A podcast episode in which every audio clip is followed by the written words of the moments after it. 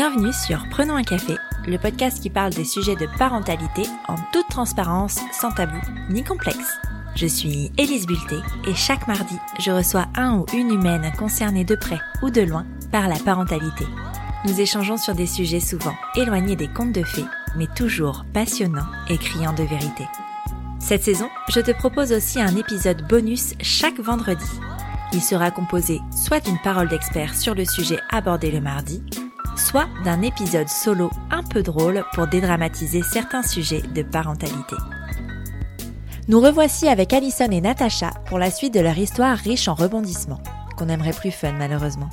Dans les épisodes précédents, on a appris la grossesse de Natacha avec joie et l'annonce émouvante aux familles.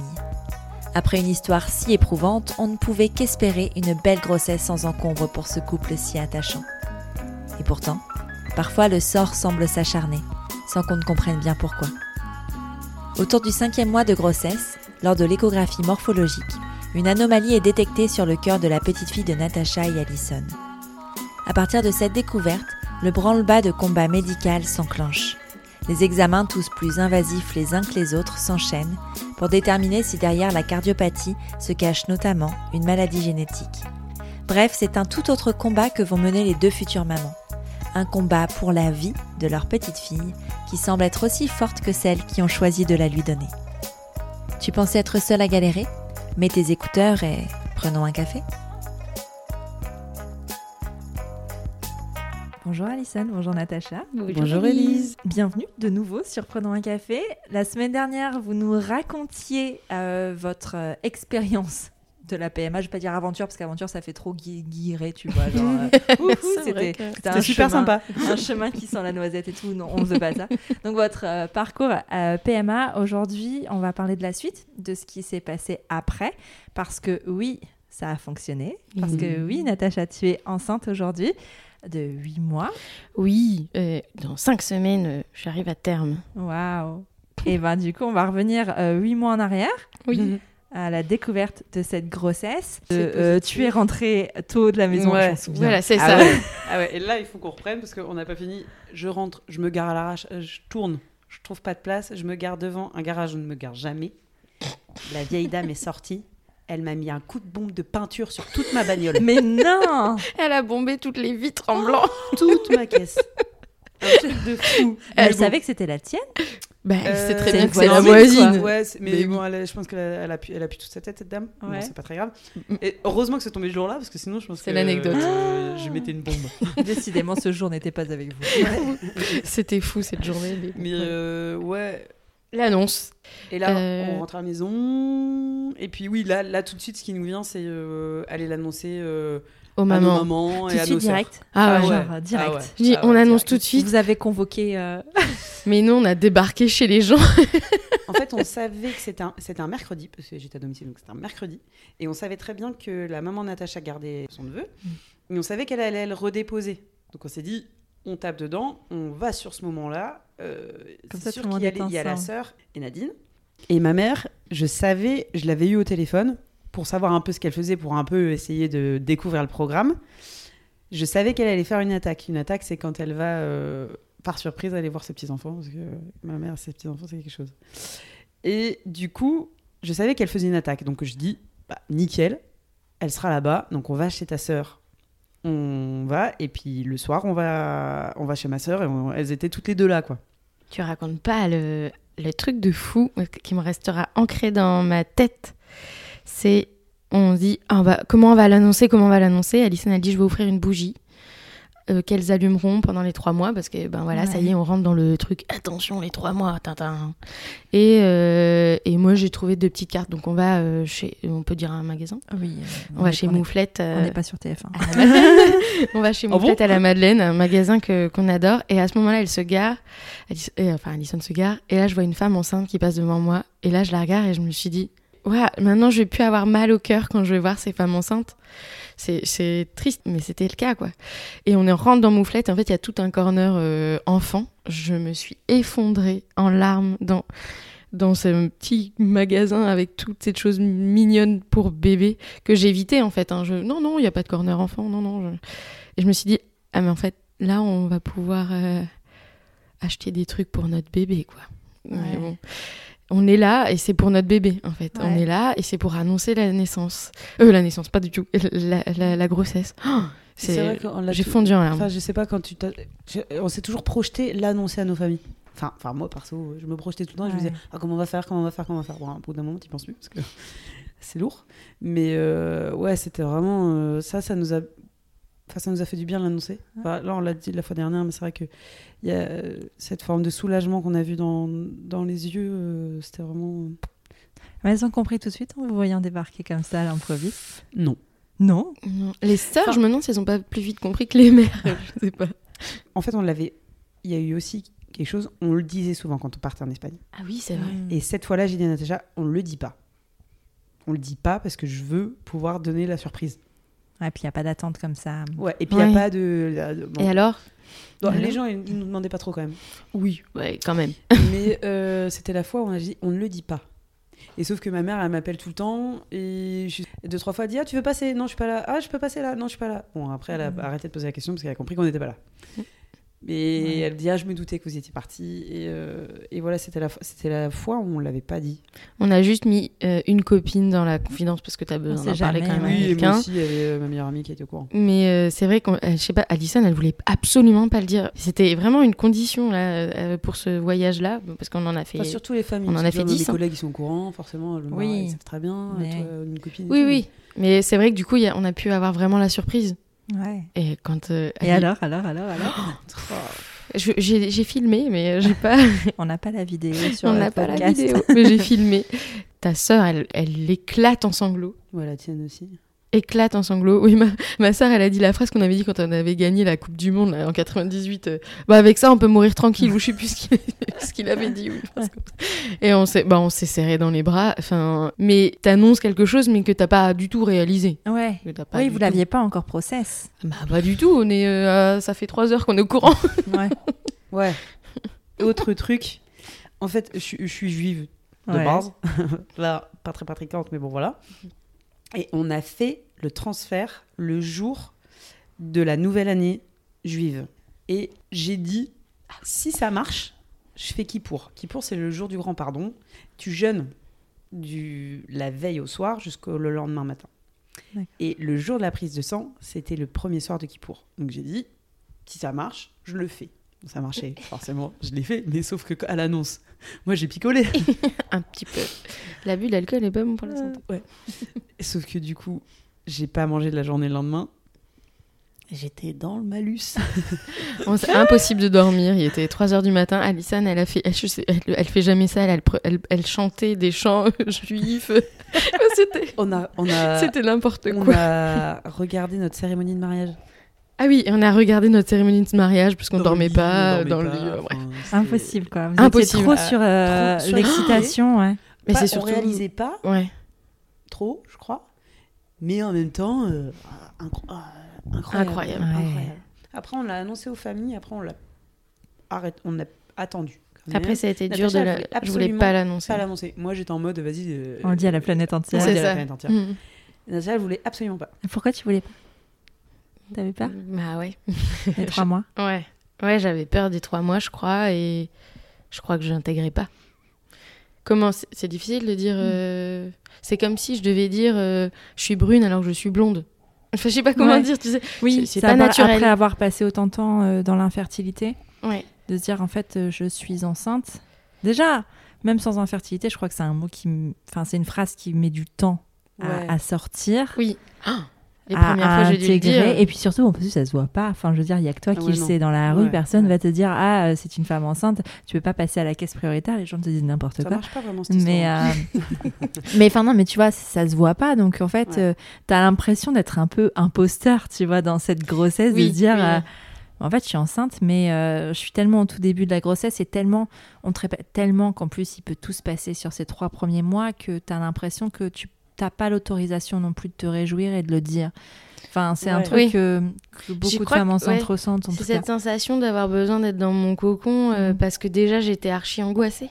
Et en fait, quand tu l'annonces à d'autres gens, euh, qui connaissent un peu ton parcours, bah, ils sont archi angoissés Ouais. pour toi. Parce qu'ils Ils ont peur que ça toi. marche tu pas. portes rien, tu fais pas comme ça, tu viens, tu marches pas trop, et puis attention, le chien qui tire pas, machin. Oh, tu, tu, tu- mais dans ta tête, euh, tu- mais non, mais à tout moment, euh, euh, même t'as t'as peur d'aller faire caca, quoi. Enfin, Ouais. tu pardon, mais. Ouais, non, mais t'as peur tu sais, que t'as peur ça de s'arrête. pousser, quoi. Mm. T'as peur que ça s'arrête et, On et j'arrive même, pas à me euh, réjouir. J'étais Mm. angoissée, mais Alison, elle en pouvait plus là, par contre.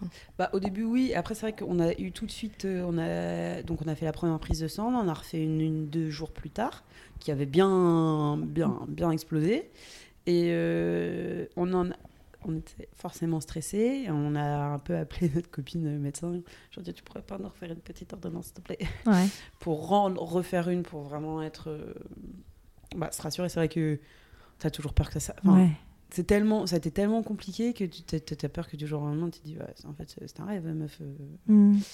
Et euh, comme c'est parcours PMA, c'est vrai qu'on a eu, on devait, la clinique nous imposer de faire une échographie à 7 semaines. Et puis moi, je suis encore en sous-traitement. hein. Attention, hein, j'ai des bleus partout. euh, Enfin voilà. Ouais, c'est vrai qu'on le précise pas, mais elle a des traitements de, de poney, quoi. Pour l'endométriose Euh, non, non. pour euh, Bah, le bébé. Ah Parce oui, d'accord. Mm. Parce que j'ai un utérus contractile. Ah oui, ah oui c'est vrai. Oui. Il y avait cette histoire aussi. Euh, J'ai un utérus contractile, donc euh, tu as des médicaments pour ça, tu as plus de progestérone. Donc j'avais des. Pour les filles qui font la PMA, euh, donc j'avais deux ovules le matin, deux ovules le soir, et euh, une piqûre de progestérone le matin, une piqûre de Mm. progestérone le soir. Pour que ton utérus ne rejette pas euh, l'embryon. Exactement, Mm. pour calmer Le la contractilité. Oui, le Lovenox. euh, L'aspirine. Ouais, enfin, bon. Ah Ouais. Oui. Bref, On voilà. n'était pas sur quelque chose d'hyper naturel. C'était pas léger, léger. léger. à 19h pile, il fallait faire les traitements, les Ouais. machins. Ouais, il y avait tout un stress des mais si. horaires de pas oublier parce que Ah oui. il y a une fois je me souviens elle, elle avait oublié bah, même pendant euh, les la temps des 10 jours une fois je sais pas le, le- le réveil a pas sonné et puis on, on- elle a fait l'injection une heure après c'était C'était un drame. là tu te dis ouais. bah c'est bon ça va pas marcher parce que tu tu t'es loupé d'une heure alors qu'au au final on a appris plus tard que bon 2-3 heures c'est pas très grave C'est comme la pilule au final. C'est c'est Un peu, normalement oui, il te dit à heure fixe, mais en fait c'est Carrément. pas très très grave. Je sais Ouais, pas si c'est on a trop le droit de le dire, mais euh, mais Faut- si tu un l'apprends peu, quand euh, une Ouais. heure ou deux heures après, enfin je veux dire Oui. c'est pas dramatique quoi. et du coup ouais l'écho Ouais, l'écho. et là euh, bah, il est Là, au bon endroit Ouais. le cœur qui bat Ouais, donc à ce moment-là, ouais, le cœur bat déjà. C'est ça qui est un peu angoissant sur les, euh, les, les Euh, échos euh, ouais. précoces comme ça. C'est que à un ou deux jours près, tu peux ne pas avoir de cœur et ça peut ça. te, te stresser. quoi. C'est pour ça qu'ils demandent à partir de 7 semaines, parce que je pense Mhm. que c'est aussi. Enfin, bon, il y a un délire comme ça, mais ils demandent à ce moment-là, parce qu'on peut déjà entendre euh, Ouais, le cœur. le cœur. Et, euh, et ouais, ça. Et c'était rigolo de voir la gynéco qui disait Ah oui, donc vous prenez tout ça comme traitement, ça Ah, vous Ah oui, bah comment Elle dit Mais je te sais même pas ce traitement, où est-ce que vous le trouvez Enfin, c'était. Oui, parce qu'en plus, attends, quoi. attends, parce que là, vous faites votre suivi en France comme euh, un couple classique qui Ouais, a euh, conçu euh, de façon lambda un enfant. C'est Ouais, ça. ouais. Voilà. Et du coup, elle doit raccrocher les wagons Bah oui. quand même. Ah oui, euh, tout ça. Oh, elle voit les bleus sur mes cuisses parce que je piquais mes cuisses plus mon ventre parce que mon ventre c'était trop douloureux. J'avais les cuisses bleues. Elle me dit ah oui là là vous, ouf, je sais pas, je sais pas, Elle avait pas les mots, quoi. euh, dormir quoi, Ouais. repos, dodo. Elle Ouais. me dit, ah, vous devez être explosé quoi. Mais ça allait encore, mais j'étais un petit peu fatiguée. Et donc, vous voyez le bébé. On voit une petite boule là, un petit Ouais, truc. Ah, Avec, il y avait déjà les petits moignons. Non non. Non, là, c'était vraiment 6 semaines. C'était juste la croche, un- C'est que, ouais. euh, franchement. euh, Tu pourrais le rater Un facilement. tétard, tu vois. quoi. Ouais, mais t'as le Ouais. cœur, t'as quand même le, le mouvement du cœur. Parce qu'évidemment, première question, son cœur bat, c'est bon, son cœur bat. Ouais. Ah oui, oui, oui, le cœur bat, c'est bien accroché au bon endroit. Mm. Et on a vraiment une génico qui est vraiment. euh, incroyable. Ouais, incroyable. Ouais. Et euh, elle nous dit bon, comme c'est un cours- parcours compliqué, je vous mets des échos toutes les deux semaines. Ah, génial. Donc normalement, t'en as qu'une. Tu vois. euh, Bah, t'en as une là pour. C'est l'écho de trimestre. datation, on te dit. C'est ça. Ouais. Et après, t'as l'écho du premier et celle-là, elle est trimestre. même pas obligatoire apparemment. Non, elle n'est pas obligatoire. Moi, je l'ai eu, datation. Ouais. Du coup, pense on que a cet maintenant, l'a fait. une écho deux semaines plus tard, et la vraie écho du premier trimestre encore deux semaines plus tard. Mm. Donc, euh, bien. Et là, écho du premier trimestre, c'est le truc de la clarté nucale. là. Ouais, pour vérifier la trisomie Mm. et tout ça. On fait cet écho-là, vraiment, c'est à partir de 11 semaines que tu peux la faire. Entre 11 et je sais plus combien. Mm. Et on l'a fait vraiment à 11 plus 1. Tôt. en Un fait. peu tôt. Tôt. Un peu tôt. Un peu tôt. Du coup, le bébé est petit. Elle fait la truc et tout, nan, nan, et c'est euh, la trisomie, euh, pour ceux qui connaissent, euh, pour ceux qui connaissent pas plutôt, c'est des stats. Donc en gros, elle mesure le bazar, elle le rentre dans son ordinateur avec tous ses chiffres, l'âge de Natacha. Et là, ça nous sort un, pourcent, un, un score. Ouais. Et là, 1 sur, une chance sur 400 que ce soit trisomie. C'est un risque intermédiaire. Ouais. C'est Oui. pas... Le plus faible, enfin c'est pas le plus gros risque plutôt, Non. mais euh, C'est pas dingue. c'est à partir de là on vérifie, on fait plus de tests. Voilà, Mhm. c'est ça. Ouais. Donc elle nous dit, écoutez, euh, faites une première prise de sang. Là, on fait la, la prise de sang que tout le monde doit faire, classique. Elle reviendra certainement en risque intermédiaire. Et de là, vous faites le DPNI, où c'est là où ils, ils analysent un peu de sang du bébé euh, via le sang de la mère. Et là, ils ont une réponse à 99,9% Ouais. de chance que ce soit ça. Du coup, on ressort de l'écho. On dit, c'est pas possible. Ça peut pas être simple. Et puis mes prises de sang étaient un peu compliquées, mes C'était à cause examens d'urine étaient compliqués parce que j'avais tellement de traitements que les, les médecins ils m'appelaient en alerte. Mais ah, qu'est-ce que c'est Qu'est-ce que c'est? Ils comprenaient pas. J'étais pas. Oui. Du coup, tu avais toujours des, des frayeurs avec tes examens. Et puis là, bon, euh, des PNI. Moi, je fous en larmes. hein. J'ai pas du tout de patience pour qu'on me dise qu'il y a un truc qui va pas. Ouais. Mais pas du tout. Voilà. Elle sort en larmes et tout. Je dis, attends, écoute, c'est un score. Euh, Ma soeur, pour son deuxième, elle a eu le même, elle a eu le même truc. J'ai dit, c'est c'est que des stats, euh, t'inquiète et tout. Plein de monde y passe. Et ouais, donc on devait attendre de Ah, mais les meufs patientes. plus, quoi. Ouais. Du- En fait, c'est pas tranquille, tu vois. Ouais. On devait faire la première prise de sang, attendre le résultat, faire la deuxième prise de sang. C'était, c'est 500 euros la prise de sang. hein. Mais elle est remboursée maintenant, non? Si t'es Si en risque intermédiaire, Ouais. si t'es en risque élevé, même si t'es à 1% de plus, c'est pas remboursé si t'es en risque euh, normal. Ouais. Et on, là, on dit, écoute, ça va nous perdre, perdre 5 jours. Mhm. Ça va certainement revenir en risque intermédiaire. On prend le risque. Au pire, on paye 500 euros. De toute façon, à ce moment-là, on se dit, on est plus à ça près. Ouais. Les meufs, t'as rien. Bah, ceci dit, en même temps, c'est vrai. Franchement. ouais, ouais. Bon, voilà. Enfin, bon, bref, on se dit, tant pis. On demande les deux en même temps. Et là, elle nous dit, la fille, Ah ouais. non, non, je peux pas vous le faire. euh, vous devez payer. On dit, ok, on paye. Et après, moi, je me suis dit, ça va revenir en risque intermédiaire. On fera passer. On sera Ouais. remboursé. Et là, euh, bah, on fait les deux. Tout ça revient. revient négatif.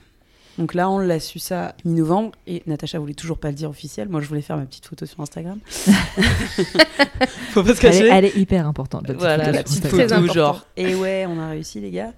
Et là, je lui dis, bon, là, c'est bon, euh, tu es- c'est bon. Est-ce que euh, je peux faire ma photo le premier trimestre, il est passé, euh, des PNI, c'est fait. euh, Enfin, tout va bien, quoi, maintenant. Ouais. Tout va bien. Euh. Arrête de stresser. Là, c'est vrai qu'à ce moment-là, t'étais hyper stressée Je tout suis le hyper temps. angoissée, je suis tout le temps angoissée, j'ai des crises de larmes. Et s'il y a un problème, a un problème de santé, si Mm. ça va pas. Et si euh, je le perds et si je le perds, et, et puis si son cœur il bat plus d'un coup, son cœur il peut ne plus battre. euh, Donc euh, à chaque fois qu'on faisait une écho, euh, son cœur il va bien, son cœur il va bien. Euh, je pense que toutes les futures mamans font ça, je crois, mais moi Oui, il j'étais y en a qui sont plus angoissés que d'autres, J'étais particulièrement angoissée, je crois. Euh, du coup, ben, euh, les conditions pour reprendre le travail euh, n'étaient pas. euh, parce que moi, je pensais, ah, euh, c'est bon, une fois que t'as repris, une fois que t'es enceinte, c'est bon. hein. Pas du tout, j'étais Non, puis explosée. il y a d'autres choses qui, qui, Et puis les qui entrent en jeu aussi hein, avec Ouais. la grossesse. Enfin, je veux dire, t'es pas, c'est pas euh, toi normal plus, euh, enfin, Non. juste attends 9 mois et après tu deviens mère. Non, non, non, non, non. Oui, oui, oui, oui. Non, oui. non. J'avais pas saisi cette information. Et t'as arrêté les traitements à ce moment-là. La fin oui. des traitements, c'était fin novembre. Ouais, on a eu la fin des traitements et on a eu les résultats, trisomie nickel. Là, tu dis, bah, je vais pouvoir commencer à vivre ma grossesse euh, tranquillement. Et donc vous avez fait la photo sur Instagram. Ouais. Et là, Moi, on a... ouais. Et toi, un peu après. Oui, Moi, je me souviens d'une annonce sur Instagram. Ouais.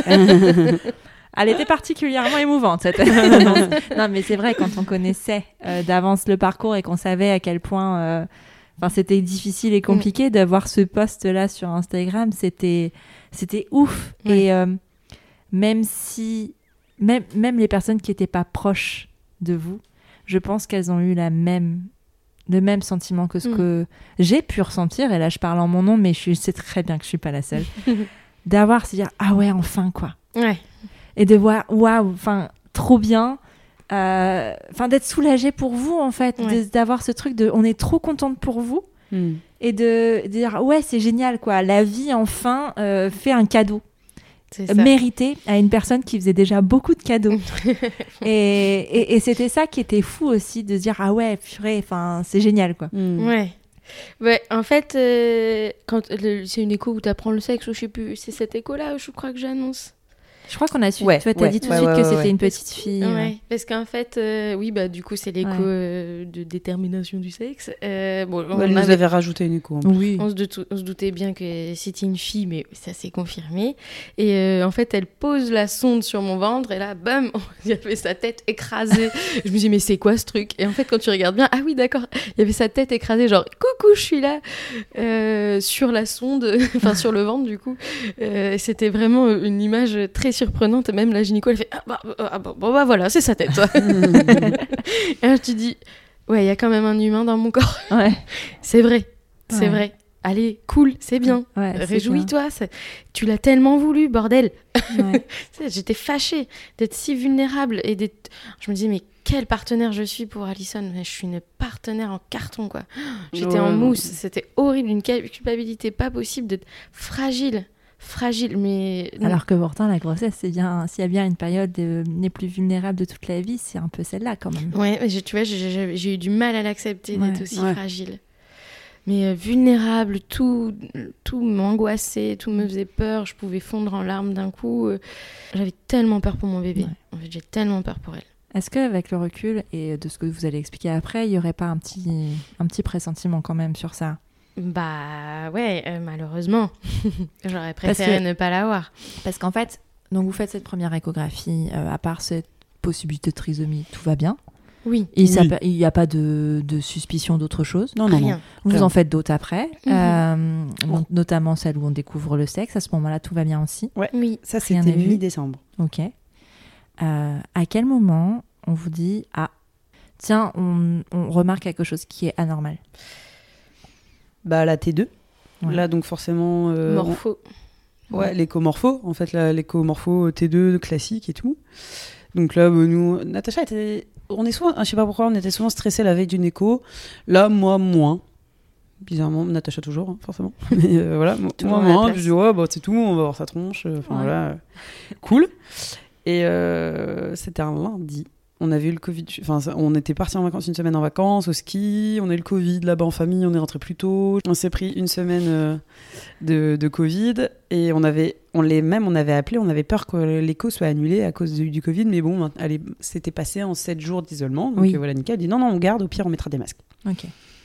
On arrive le lundi. Et puis, on voit qu'elle. euh, on voit qu'elle tourne un peu sur le cœur. Là, je regarde bien. Parce qu'on a eu des cours d'écho, mais vraiment, Ouais. voilà, bon, on a eu des petits cours et tout. Et je regarde et j'ai Ah, mais il y a un trou là, En parlant du cœur parlant- au milieu du cœur. hein. Et et elle me dit Oui, oui. Et je dis Ah, mais ouais, ouais, ouais, entre, c'est entre les oreillettes et entre les oreillettes, c'est c'est vrai, entre les oreillettes, ça se referme après la Mm. naissance. Il y a ça. Bon, voilà, elle fait l'écho, ta, ta, ta, ta, ta, elle revient sur le cœur. Elle reste vraiment du temps et tout. euh, voilà. J'arrive pas à avoir mes coupes. Elle arrête pas de dire j'arrive pas à avoir mes coupes. Elle a, déjà- elle a souvent du retard, bon, comme souvent des gynécos. Mais là, on est quand même à plus d'une heure avec elle, Ah où oui. elle, elle appuie sur mon ventre. Euh, Ouais, ça devient long. très long. Ça devient très long. Et j'arrive pas à avoir mes coupes, j'arrive pas. Bon, bah, prenez un petit rendez-vous avec le cardiopédiatre.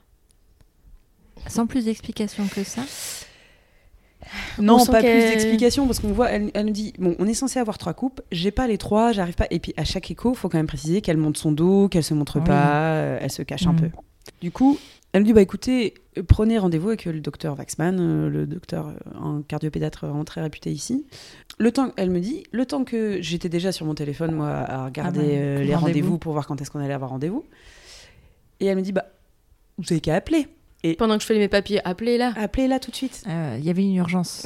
C'était bizarre, mais Ouais. on se dit non, On mais c'est parce que je veux vraiment valider les choses, je veux vraiment confirmer que elle a toujours été très prudente avec nous. oui, donc, et puis euh, bon, après, euh, c'est son métier. si quoi. elle avait un doute aussi, de toute façon, elle n'allait pas vous affirmer quelque chose si elle Ben, n'était pas en- sûre, en en fait. tant que gynéco, Ah ouais. je crois que Et puis pas même, trop le droit, je, quoi, trouve genre. que c'est pas plus mal plutôt que de vous alerter et de vous alarmer sur un truc ça. qui potentiellement n'était même pas ça. Enfin, en fait, on n'en Exactement. sait rien. Quoi. Ouais, et puis en plus, euh, alors le, le trou, donc c'est une CIV que ça s'appelle, c'est Mm. une communication interventriculaire. Donc euh, il y a un trou entre les deux ventricules qui n'existe pas hein, dans Ouais. le temps normal.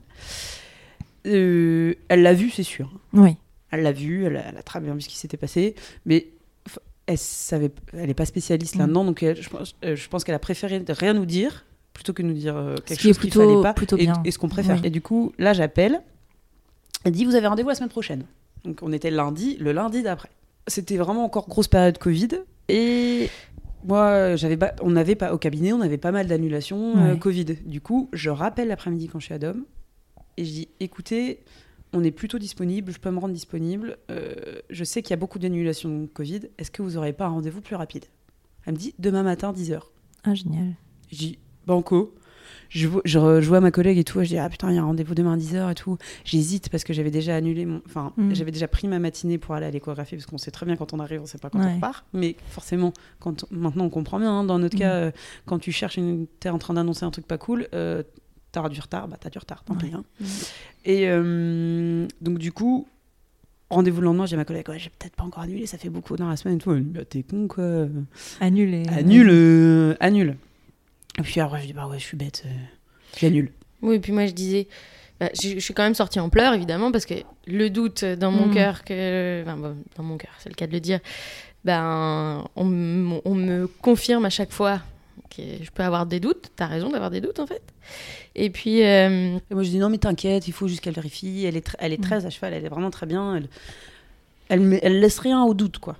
Et je dis, mais t'inquiète, c'est bon, ça va aller, c'est juste une petite vérification et tout, machin. Tu parles, moi j'étais au téléphone le soir avec ma mère, je dis, suis sûre, elle- on va pas voir un cardiopédatre. euh, Bah écoute, euh, la plupart des gens, enfin c'est la première fois que j'ai en euh, plus de 100 interviews peut-être euh, ce genre de, de communication, donc Ouais. en effet c'est très rare. oui. Ouais, donc on n'était pas, on n'était pas débiles, Ouais. mais on était dans un bon gros déni des familles. Ouais. Ouais. Et dans l'espoir aussi. complètement Oui, et dans, dans l'espoir. l'espoir. Parce que ça fait peur aussi, euh, les, les- tout ce qui touche au cœur, enfin c'est tellement Ouais. Important. Ouais, ouais. Et euh, bon, quand même dans la voiture, euh, on avait chacune notre voiture vu qu'Alison rentrait directement du cabinet. Euh, J'ai dit bon bah peut-être qu'aujourd'hui notre vie bascule. Mm.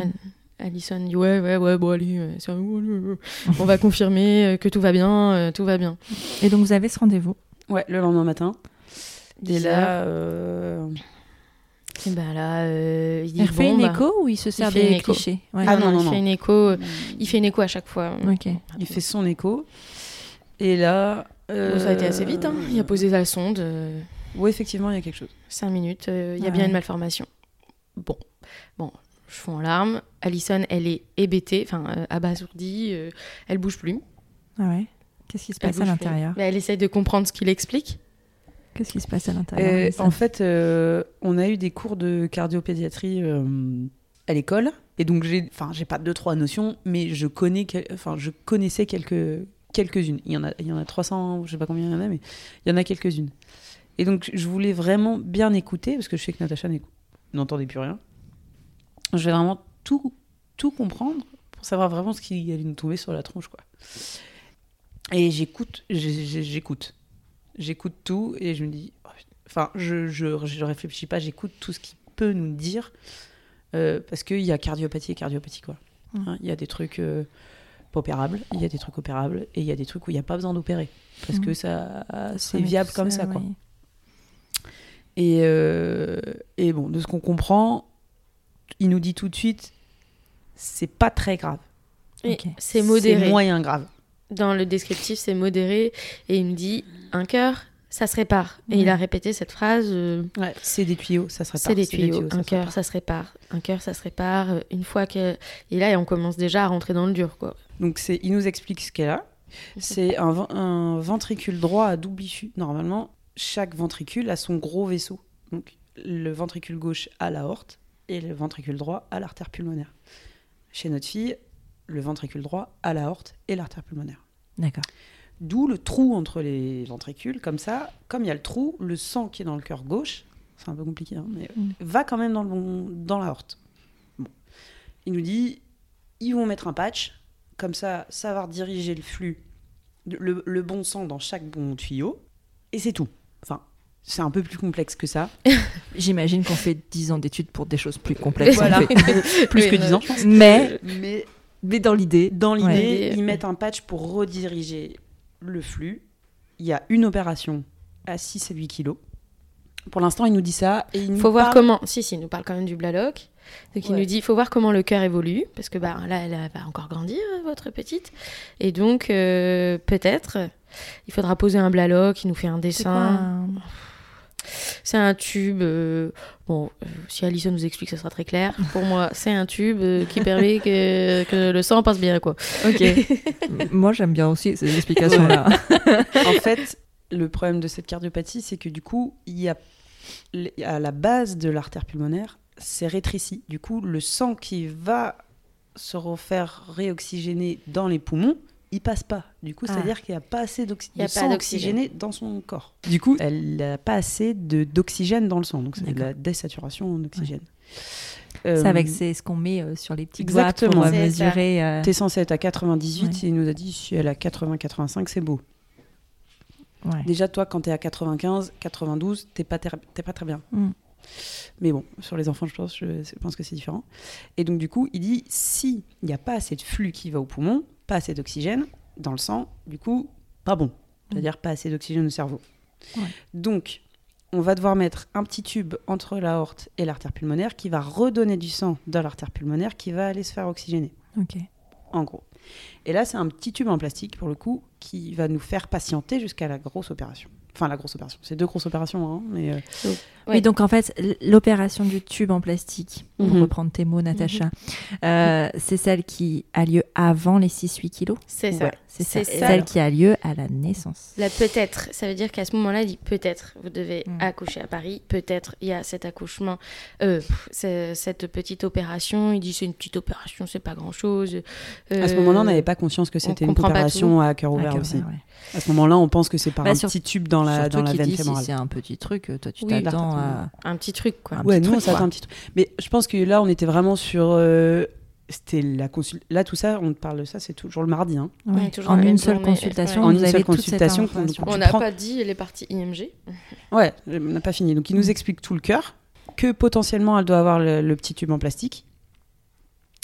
Mais ça, il nous dit pas exactement quand. Il dit potentiellement, il y en aura besoin. Donc, on s'était dit, nous, euh, bah, peut-être que si ça évolue pas bien, l'aura, puis après, il y aura la grosse opération. Mm. Donc, voilà, il nous dit potentiellement Paris, tout ça, machin. Et après, il nous dit, bon, ça peut être aussi signe euh, d'une maladie génétique.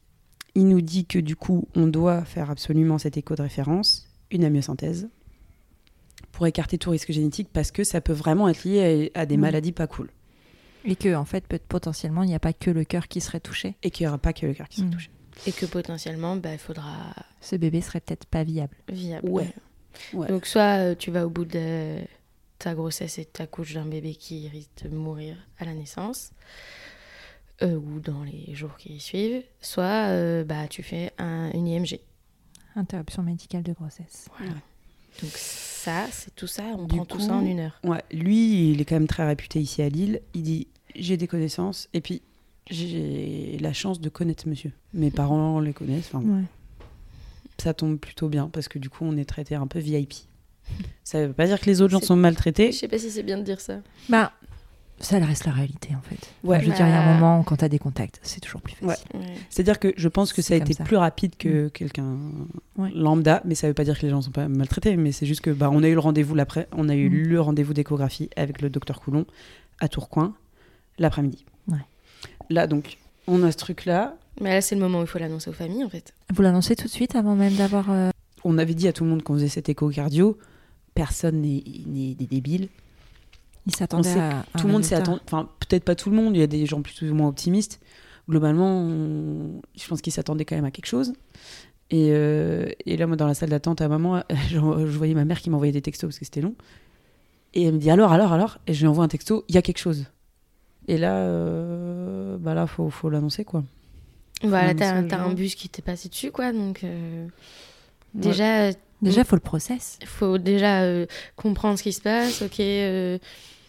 Bon, j'ai du mal à trouver les mots. euh, mais euh, je sais qu'à ce moment-là, moi, je veux parler à personne. Ouais. Et euh, je cherche dans ma tête une personne qui pourrait euh, avoir euh, assez de recul pour entendre que- ce que je dois expliquer sans être alarmi- alarmiste ou sans devoir le- la consoler. Donc j'appelle pas ma maman parce que ça, ça va être la première. Je vais devoir traiter sa souffrance avant la mienne. C'est, je pouvais, j'étais incapable. Et donc j'appelle ma, ma, ma sœur. Ma maman. C'est un peu ma deuxième maman.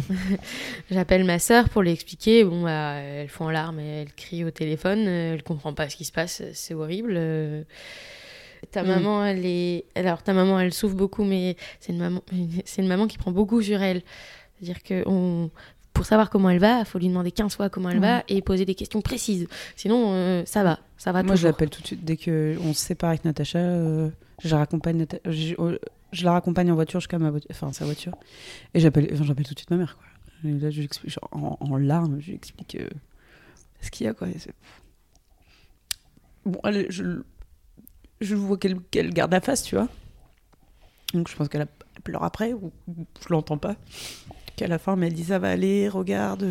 Et il y avait son copain qui était là derrière. Elle dit allez, tu vas voir, c'est rien. Enfin, c'est pas, c'est pas rien, mais ça va aller, euh, ça se répare. euh, je l'ai vécu. Ça, ça- ça- enfin, On fait des, on a fait lui des qui te super progrès. Ouais, ouais, ouais, il c'est est, incroyable à ce moment-là.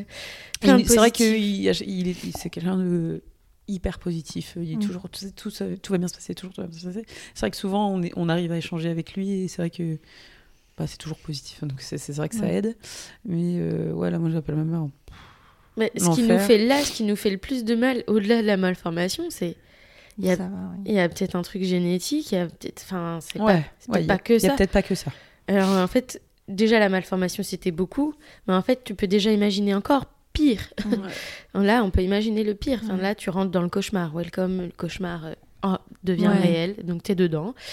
Euh, tout le monde a un peu et, ouais, dépassé quoi. Enfin, mon toi, papa. euh, ouais, toi, t'app- Après, donc toi t'appelles ta sœur.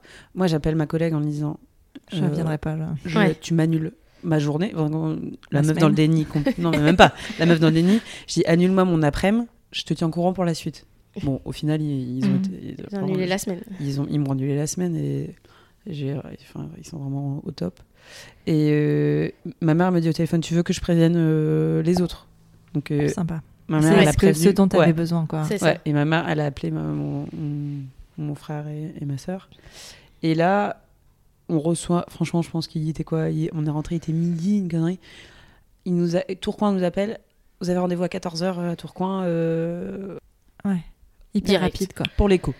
Mais ce qui est bien, parce que ça vous laisse pas le temps Oui. de cogiter. Bah là, faut y aller maintenant, quoi. Donc euh, là, on fait les examens, on y va. Euh, De toute façon, euh, les médecins, enfin, c'est l'air de rien, la médecine, une fois qu'elle s'est mise en route, euh, c'est parti, quoi. Ouais. tu peux Ouais. plus l'arrêter. Donc, euh, ouais, on va faire l'écho à Tourcoing. euh, pff, on atterrit doucement. On avait quand même fait un petit texto euh, type qu'on a envoyé au groupe proche pour expliquer un peu ce qui se passait. Les réactions sont totalement diverses et Mm. variées. Euh, Il y en a qui comprennent pas, il y en a qui disent euh, ah ça va aller, moi aussi j'ai vécu des trucs euh, Mhm. pendant la grossesse. Ah, les gens, euh, Il y a beaucoup de. Et, et c'est un peu le propre de, je sais pas si, la vie ou la maternité, enfin, c'est qu'on a tendance à transposer. oui, Et qu'en fait, on parle toujours de nos expériences et de nos peurs et de ça. nos vécus quand on prend la parole des autres, Mhm. alors qu'en fait, euh, ça n'a rien à voir. c'est ça. Et qu'on peut pas comprendre parce qu'on ne le vit pas, même si on a vécu des expériences similaires, ça reste euh, Oui. Quelque chose qui. On a quand même des personnes qui nous disent je connais quelqu'un qui a eu Mhm. ça parce qu'en fait on se rend compte qu'une cardiopathie congénitale ça touche un enfant sur 100. Ah oui. Ouais. Mais tout ça, on le découvre grâce à l'association des petits cœurs de beurre. Pour les, je sais pas s'il y a des familles qui vont écouter ça. C'est euh, une, une mine d'informations. Ils ont fait des fiches. euh, Alors moi, je voulais pas voir, mais Alison avait besoin d'aller voir. La tête pensante. hein. Pas tout de suite. Ouais, ce que j'allais dire, c'est pas, tout de suite, suite. parce que. Enfin, vous allez peut-être après, au moment où vous êtes sûr. Bah, même pas, Non, parce même que pas. euh, bah si, on fait l'écho de référence bien sûr. Euh, la petite est pas du tout, pas du tout, euh, pas du tout envie de participer, hein. Euh, parce que bah elle vient, elle vient de faire une écho d'une heure la veille, Ouais. une écho d'une heure le matin, une écho d'une heure de nouveau l'après-midi, et là elle bouge beaucoup, et il faut qu'elle prenne toutes les mesures parce Ouais, qu'en fait, elle ressent aussi peut-être tout ça. Et, euh, Ah ouais, là.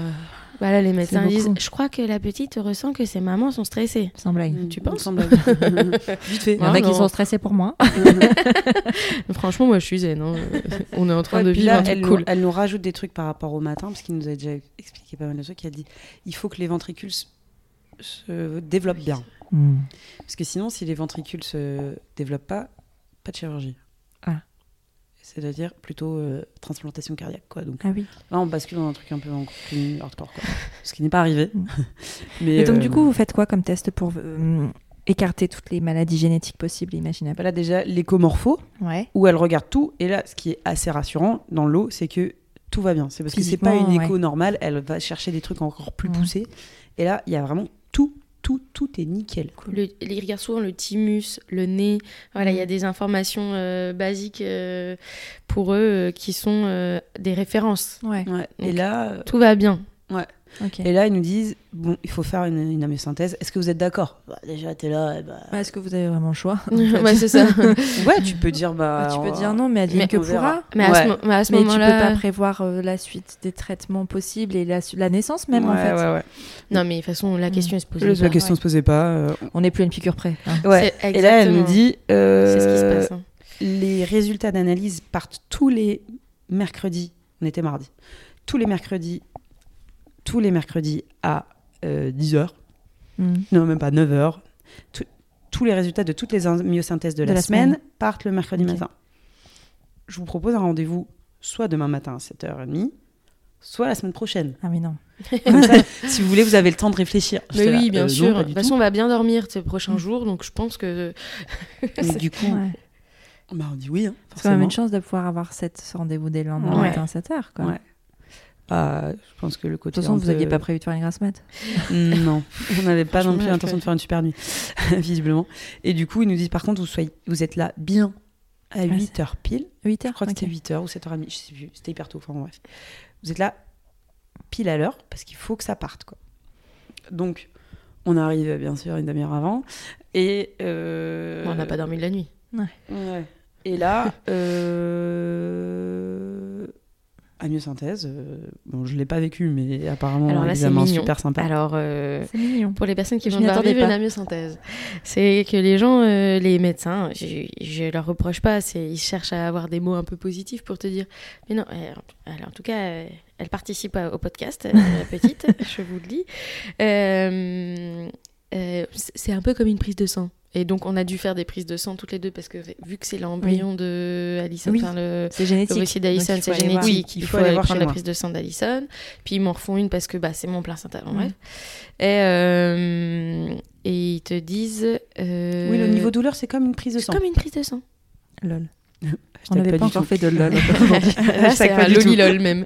Alors euh, là, ils te posent, comme si tu, tu vas te faire opérer, hein, ils te posent Ah ouais. un, Un champ. un champ, euh, ils désinfectent euh, vachement, euh, ils ont les mains, euh, enfin vraiment, on a t'as Ouais. l'impression de rentrer dans un bloc de chirurgie, même si c'est une petite salle euh, de gynéco de base dans... Bah Ouais. non, en fait, tu dis, ah oui, quand même, c'est c'est quand même sérieux. Puis là, je regarde pas la... La, la, La seringue La seringue, mais je sens le truc qui traverse mon ventre. Donc ça traverse ton ventre et ça va jusque dans le... bah, ah, Enfin, c'est pour prendre le, le Le liquide liquide amniotique. Donc euh, il faut faire attention avec le placenta. Et puis l'aiguille, vous en faites pas, elle est molle, mais tu vois ton bébé, euh, ah bah, c'est bien, elle est bien placée. Mais tu vois ton bébé qui touche l'aiguille, tu te demandes, ok, qu'est-ce qui parce se que passe tu as une écho en même temps, parce qu'ils doivent voir où ils C'est vont. ça. Ouais. Mm. Mais apparemment, c'est pas un bout. euh, en... En fait, pas il y a dur, un truc qui pique, bébé. mais en dessous, c'est comme une espèce. L'équivalent d'une soirée, c'est mou, quoi. Ça peut pas. Ça peut pas la le blesser, ouais. Une amniosynthèse, ça peut à 5% de chance. Non, non, 0, je sais pas Ah quoi. oui, d'accord. Ouais. En fait, Non. elle nous a dit, bah, il y a autant de chances qu'il y ait une maladie génétique et autant de chances de risque de fausse couche. Il y a plus de, Ouais. il y a beaucoup plus de chances qu'elle ait une maladie génétique que de la fausse couche, donc on prend le risque. Ouais. Là, on rentre. Ah, déjà, la piqûre, ça fait mal, Ouais. je vous le dis. T'as pas Euh, d'anesthésie locale Non, Non. pas d'anesthésie locale. Et puis, ils, ils prennent un peu, de- ça prend un peu de temps pour ponctionner. Et tu sens que ça, Ouais. ça fait comme une ventouse. Euh, C'est c'est vraiment une sensation étrange. Donc, non, ce n'est pas du tout la sensation d'une prise de sang. C'est pas horrible, d'accord? Mais c'est mentir de dire que c'est la Ouais. prise de sang. Euh, donc euh, je ressors, bah, je, bien sûr, on n'a pas mangé depuis je sais pas combien de temps. Euh, bah, c'est vrai que la veille au soir, euh, ma soeur, elle est passée nous déposer un peu à manger, essayer de nous parler de trucs pour nous changer les idées. Enfin, tout le monde essaye de, de faire quelque chose. Ma maman, elle est, pas, elle est venue à l'hôpital le matin même Mm. pour essayer de nous soutenir, mais bon, elle ne pouvait rien faire. Enfin voilà, c'est un peu le branle-bas de combat. Qu'est-ce qu'on peut faire pour les aider? Et, et ben, même, même nous, on sait pas. Qu'est-ce qu'on Ouais. peut faire On- Là, en fait, c'est comme quand, enfin, il y avait, je sais plus, il y a un de mes frères qui me dit, mais fighting spirit, euh, force, mais pas du tout en fait. T'as- aucun, aucune, enfin, il n'y a aucune incidence entre ce que tu vas faire et le résultat. C'est ça? Non, C'est là, euh, là, façon. tu subis le truc. Juste à- et T'as juste à attendre. tu, es, tu es dans ton ombre et tu vas, tu vis dans ton ombre euh, à ce moment-là, dans ton cauchemar, et puis tu, tu, tu, tu respires encore. Et, euh, et puis là, on sort j'ai des grosses nausées et ouais, j'ai mal au ventre. j'ai Ouais. mal au ventre. Donc Et là, en fait, bon, là, tous les examens sont finis. Il n'y a plus qu'à attendre. Et là, il y a tout un truc qui se met autour de nous. Euh, C'est vrai qu'au niveau des familles, on a quand même des familles qui. Sont. On sent le soutien Ouais, depuis ouais, le début. ouais. S'il y a un truc à, je crois, à noter de tout ça, c'est euh, Ah ouais, le ouais. soutien. Ouais, les la famille, amis et la famille. Ouais, Nos sur- enfin, amis surtout la famille et nos euh, amis proches, ouais. C'est. C'est pas Et- un bébé qui a été fabriqué par deux personnes. Non, Ouais. non, non. Et là, euh, ouais, bah, tout un truc se met en place. hein. C'est vrai que tout le monde disait ah, qu'est-ce qu'on peut faire, qu'est-ce qu'on peut faire? Et c'est vrai que nous, on était, on était, paum- on était paumés, mais c'est vrai qu'on a même euh, le chien, euh, on, on l'a mis chez nos dog-sitters parce que. enfin, Bah ouais. on Même ça, c'était une même ça, charge. c'était une charge, quoi. Alors que bon, on adore notre chien et même aller se balader, ça fait du bien. On l'a mis trois jours chez eux parce que ben. C'était trop pour nous, tout le monde voulait faire des choses. Alors sa sœur, elle est venue nous déposer du picard euh, euh, pour qu'on ait des trucs faciles à manger. Au début, on disait oh non, non, non. Et au final, En on fait, a fait c'est- que manger ça pendant trois jours. Donc euh, voilà. Continuez pour les six mois après. Je me suis dit, bah, On ils t'a ont mené bien pour l'avenir, euh, Alex. le postpartum, euh, le postnatal, on attend le- les piqûres, ouais. les plats. euh, C'est une avant-première. ouais. Euh, ma mère, elle est venue quand euh, le, le jour de la myosynthèse. Ouais, le jour elle est venue euh, travailler. elle est venue, elle nous a ramené des trucs à manger, une petite, une petite plante. Euh, Petite enfin, bougie, voilà. euh, Euh, Et c'est presque de voir les, de voir les gens après l'annonce, parce qu'on les a eu que au téléphone et trucs. C'était du... à chaque Ouais, fois que tu vois quelqu'un, tu tu en quelqu'un, tu, rep- tu repleures de ouf. Euh, tes copains. euh, Ouais, Tom et Audrey nous ont envoyé un bouquet. On reçoit un bouquet de fleurs, ça sonne. bouquet de euh, fleurs. fou- Voilà, on fond en larmes. C'est tout, c'est des, Ouais. des messages d'amour de nos copains. Ouais. ben, Ma soeur, elle est venue, elle a cuisiné une tarte, elle nous, Oui, a, fait, ça. elle nous a fait à manger. Euh, ouais, il y a, y a du quand même, à un moment donné, je repense à aller retravailler quand même. Donc ça a été dur. Heureusement, j'ai en- envoyé un message à ma copine qui est médecin. Je dis, écoute, faut que tu me vois parce que là, enfin, c'est rare pour moi, hein, pour ceux qui Mm. me connaissent, mais euh, je me suis dit, je fais comment pour retourner lundi au boulot, quoi? Mm. Je- Pour ne Ouais. pas pleurer devant les gens. euh, Enfin, vraiment, je me suis dit, Ouais. comment je vais faire? Je voulais donc la voir et, et là du coup j'ai dit à ma mère je- j'y vais donc elle me dit bah ok je viens faire mon télétravail ici comme ça je suis avec Natacha et euh, bon elle m'a mis sous anxiolytique hein. Ah ouais. ouais Ni plus ni moins. ni euh. plus ni moins tranquillou donc Mais t'as pas arrêté? Non pour la semaine bah non moi je travaille pas Ouais, mais euh, comme je- t'as la prévoyance et machin. oui, ah alors, ouais, mais t'as alors la prévoyance euh, t'as alors quand c'est T'as des carences. Ouais alors carence. psychologique là ce qu'on a fait pour Natacha c'est un mois de carence Ouais, on Ah a eu un mois de carence. Un ah oui, oui, mais la banque nous a adorés, hein, faut, faut le préciser. hein. Encore aujourd'hui, on ah le ouais t'as paye. un hein. mois de carence si moi je fais un truc euh, burn-out ou je sais pas quoi j'ai un mois de carence donc c'était inenvisageable Il va falloir euh, travailler très très fort pour que les problèmes de santé mentale soient Pris en oh, charge. pris en euh, charge au ouais. même niveau que les Déjà, problèmes c'est de pris en santé charge. hein. Il y a des physique. prévoyances qui ne le prennent pas en charge. Oui, enfin mais bon, au même mois- niveau que la santé physique parce que c'est Ah aussi ouais. handicapant. Un mois de carence, euh, t'as le temps d'aller mieux. Ouais. Et du coup, euh, Anxiolytique. anxiolytique. bon, euh, j'avoue les avoir pris euh, les premiers jours pour euh, une fois que j'étais arrivée au boulot, je prenais mon petit anxio. Il n'y a pas de honte. passait hein. la journée. Tu dis Non mais je comprends que tu une difficulté. Moi je sais que c'est quelque chose que je peux pas faire. Enfin, Ouais. j'ai du mal à faire parce que on te sort tellement de trucs autour de ça. T'as peur Ouais. d'être accro, t'as peur de Ouais, plein de choses, tu vois, Ouais, des voilà. trucs un peu glauques. Oui, oui. Alors qu'en vrai c'est une aide. euh, Enfin je veux dire, tu as beaucoup. Enfin quand t'as mal au ventre, tu prends un doliprane, tu vois. Ouais. Ouais. C'est pas la même chose, mais en même temps ça soigne. Ouais, c'est plus enfin, la là, forme de euh, dépendance. Ouais. bon, moi, voilà, vraiment, euh, de toute façon. euh, Même pour dormir, elle- enfin, elle- ouais. moi, ça allait pas. Enfin, je... Mhm. Ce qui se passe à ce moment-là, c'est que là, je vois ma femme qui, c'est, ça change. Ouais. Les rôles euh, basculent. Le jour de l'annonce de la, ma, ma formation, bien sûr, euh, je pleure beaucoup et tout ça. Alison, beaucoup plus difficile pour pleurer, beaucoup plus difficile euh, pour euh, comprendre, enfin pas pour Mm. comprendre, comprendre t'avais tout de suite compris, euh, mais Pour on- intégrer. intégrer, voilà. Et c'est bizarre parce que en fait, le jour où on m'annonce la malformation de notre petite fille, je, je me dis bah voilà, je savais qu'il y avait un truc qui allait pas. Et en plus de ça, aujourd'hui, je deviens maman. Mm. J'étais pas maman avant, quoi. Je deviens maman ce jour-là.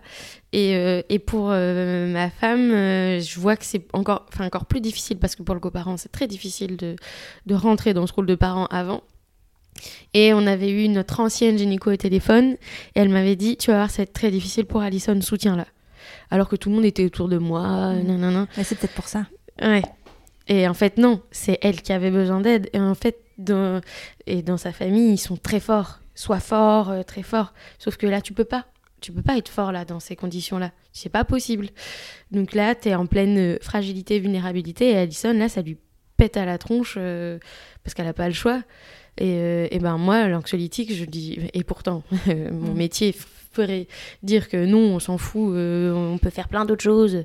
Non, là, en fait, l'anxiolytique, c'est pour gérer les crises d'angoisse. Et Alison, elle était dans une angoisse, elle était en train de s'enfoncer dans quelque chose, euh, et il va falloir être fort. On peut pas s'enfoncer, en fait. Parce qu'il y a bébé qui va venir quand même, enfin on sait pas, on a 15 jours d'attente, euh, euh, je vais peut-être devoir tuer mon bébé, je sais pas. Euh, mais non, Alison, toujours optimiste. Hein. Je sais pas si vous avez remarqué, mais toujours à fond optimiste. Mais non, je suis sûre qu'elle a rien, elle a rien. Mais le problème, c'est que là, elle avait pas rien. Ouais. C'est qu'en fait, ton optimisme euh, à toute Nous le, épreuve... nous, le rien, quand on a appris ça, le rien, c'était pas de maladie génétique. Ouais. Oui. Enfin, Mais comme, comme mais elle euh, avait quand même quelque chose. mais elle avait- oui, ouais, c'est oui. ça. On a, nous a confirmé quelque chose, donc ça veut dire que c'est possible qu'elle ait Ouais. quelque chose. Ouais. Donc pour moi, c'est comme si on avait ouvert la porte euh, d'Ali d'Ali Baba, elle peut tout avoir, quoi. Ça y est.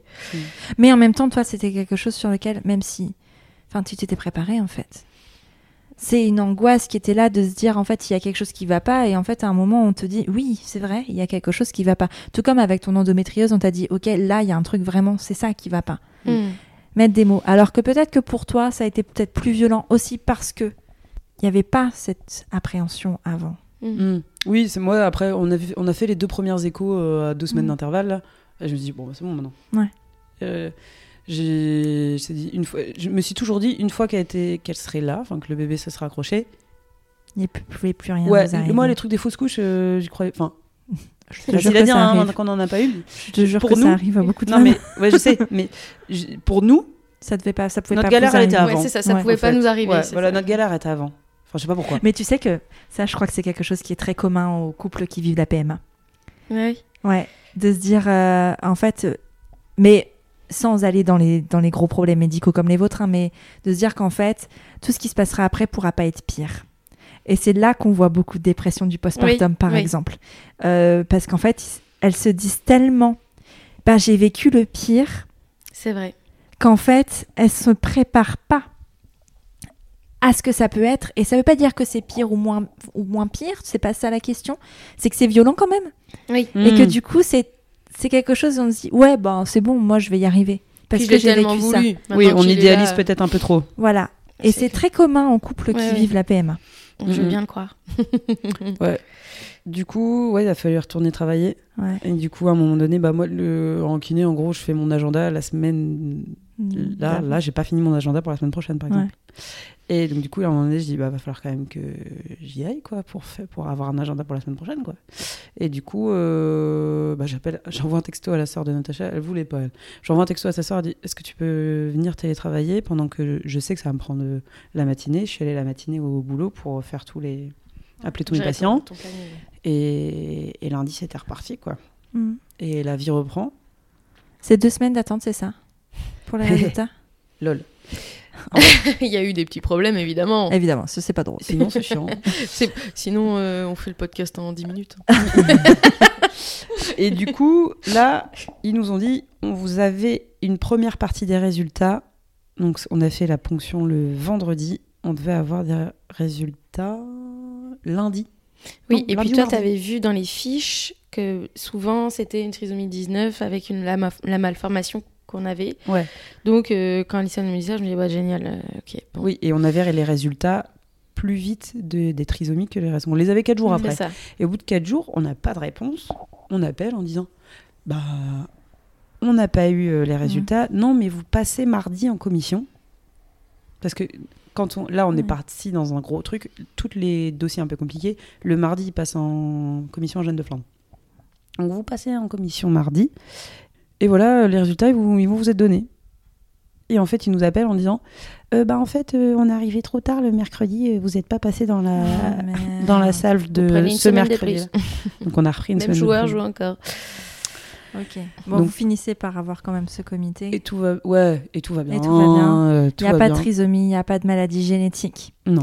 C'est que ça. Mais en même temps, enfin, j'ai envie de dire, quand on entend votre parcours, on peut pas dire autre chose que c'est que oui, ça. c'est ça. Alors que c'est un truc déjà énorme, mais c'est que ça. Mais c'est Bah, vrai. nous aujourd'hui, c'est que ça. C'est que ça. ouais, c'est on pas est- grave. C'est routine, quoi. Ouais, Ouais, voilà, c'est c'est ça. ça. Solver, tranquille. On est contente qu'il y ait que ça. Ouais. Ouais.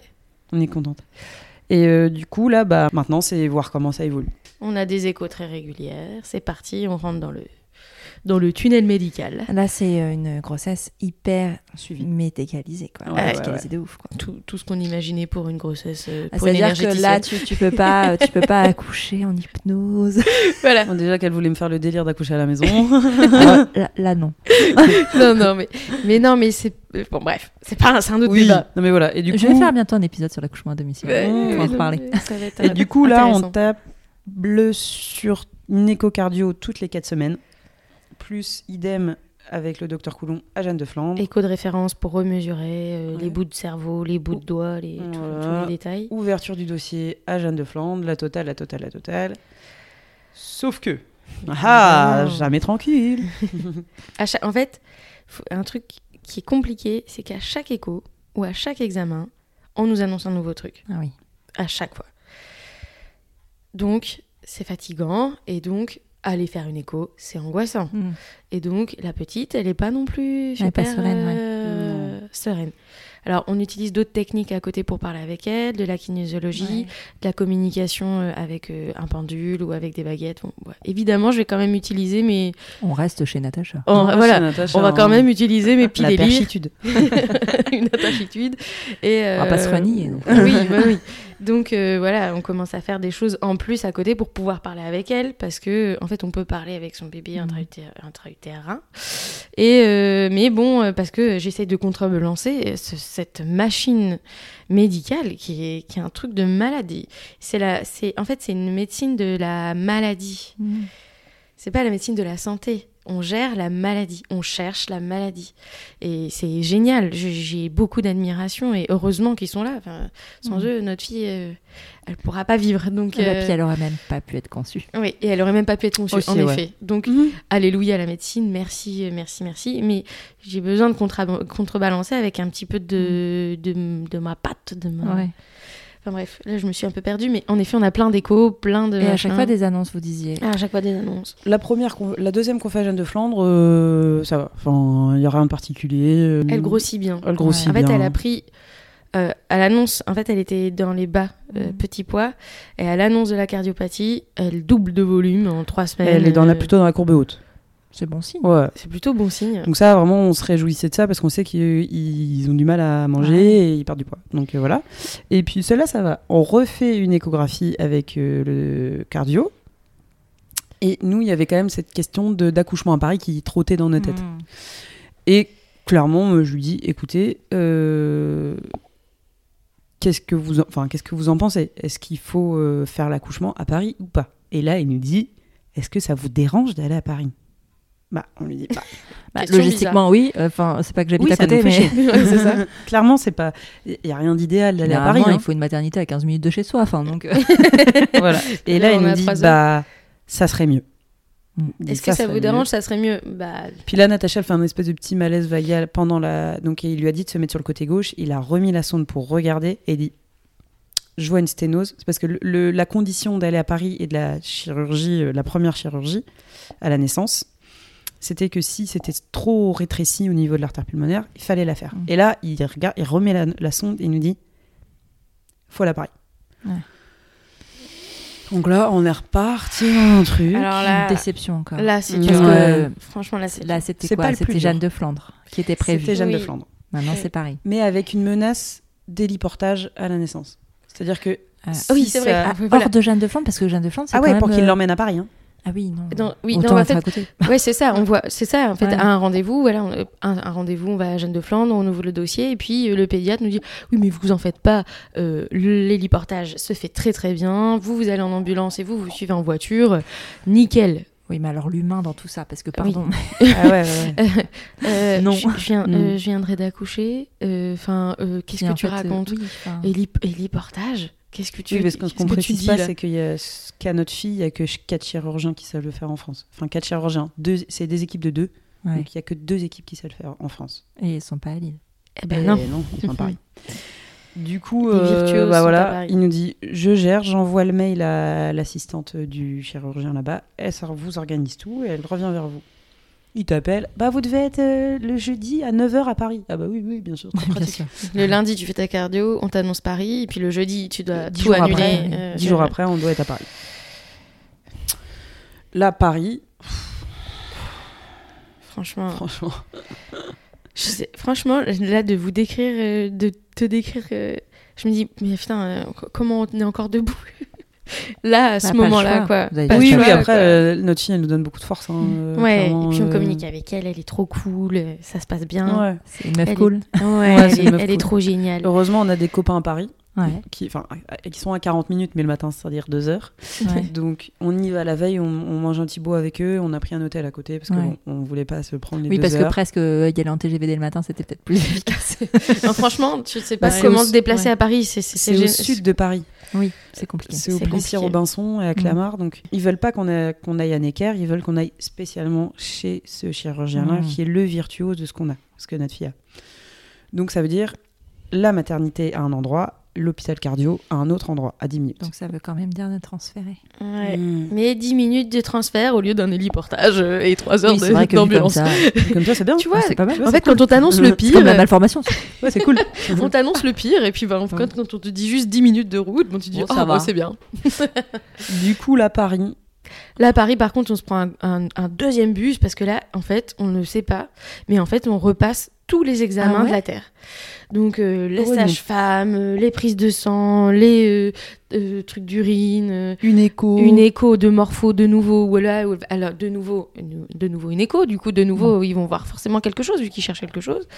Euh, Il y a un problème au dos, il y a un problème au dos. Ouais, c'est bizarre là son dos, qu'est-ce qu'elle a son dos, On dit non mais il y a rien au dos là, stop, elle a déjà été vue euh, 50 fois, elle a rien.